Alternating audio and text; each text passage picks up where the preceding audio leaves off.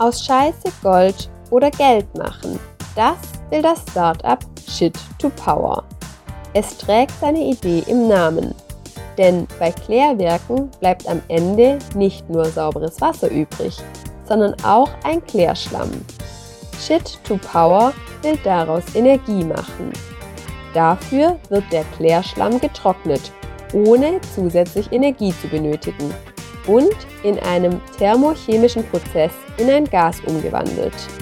Mit dem Gas kann man Strom oder Wasserstoff gewinnen. Der Claim des Unternehmens? Kläranlagen werden zu Kraftwerken. Den Klärschlamm zu entsorgen ist kostspielig.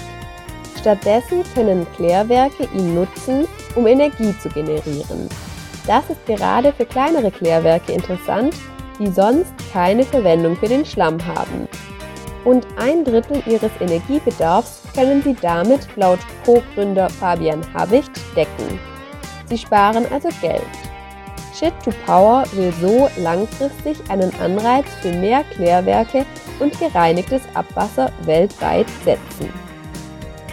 Der Prozess soll in einem Container passieren, den Shit to Power an die Klärwerke vermietet. Bis jetzt funktioniert das Verfahren nur im Labor zwei Testlabore hat Shit2Power inzwischen.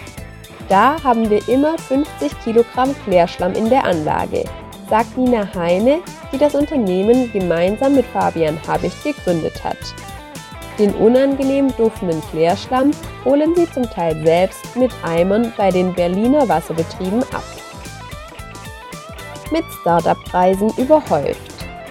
Heine bringt den Hintergrund in Unternehmertum mit Habicht die wissenschaftlich-technische Seite. Aktuell arbeiten sie an der Skalierbarkeit des Prozesses. Wir sind noch etwas länger im Labor, sagt Heine. Im Laufe des Jahres soll die erste Pilotanlage folgen. Das Modell zeigt einen dunkelblauen Container. 500 Kilogramm Klärschlamm soll dieser verarbeiten. Für eine Kernkomponente der Anlage hat Jitto Power bereits ein Patent angemeldet. Die Idee soll das Prinzip der Kreislaufwirtschaft zu Ende denken. Selbst aus dem letzten Rest menschlicher Ausscheidungen lässt sich noch was machen. Das passt zum Zeitgeist. 2023 wurde Shit to Power mit Preisen überhäuft. Gründungspreis Plus vom Wirtschaftsministerium mit 32.000 Euro dotiert. Förderpreis der Kaffeerösterei Darboven mit 50.000 Euro dotiert und von Circulace als eines der Top-Kreislauf-Wirtschafts-Startups ausgezeichnet. Bis jetzt finanzieren sie sich über Start-up-Stipendien und Förderprogramme. Jetzt wollen sie wachsen. Bisher sind sie zu dritt, vier Leute sollen dieses Jahr dazukommen.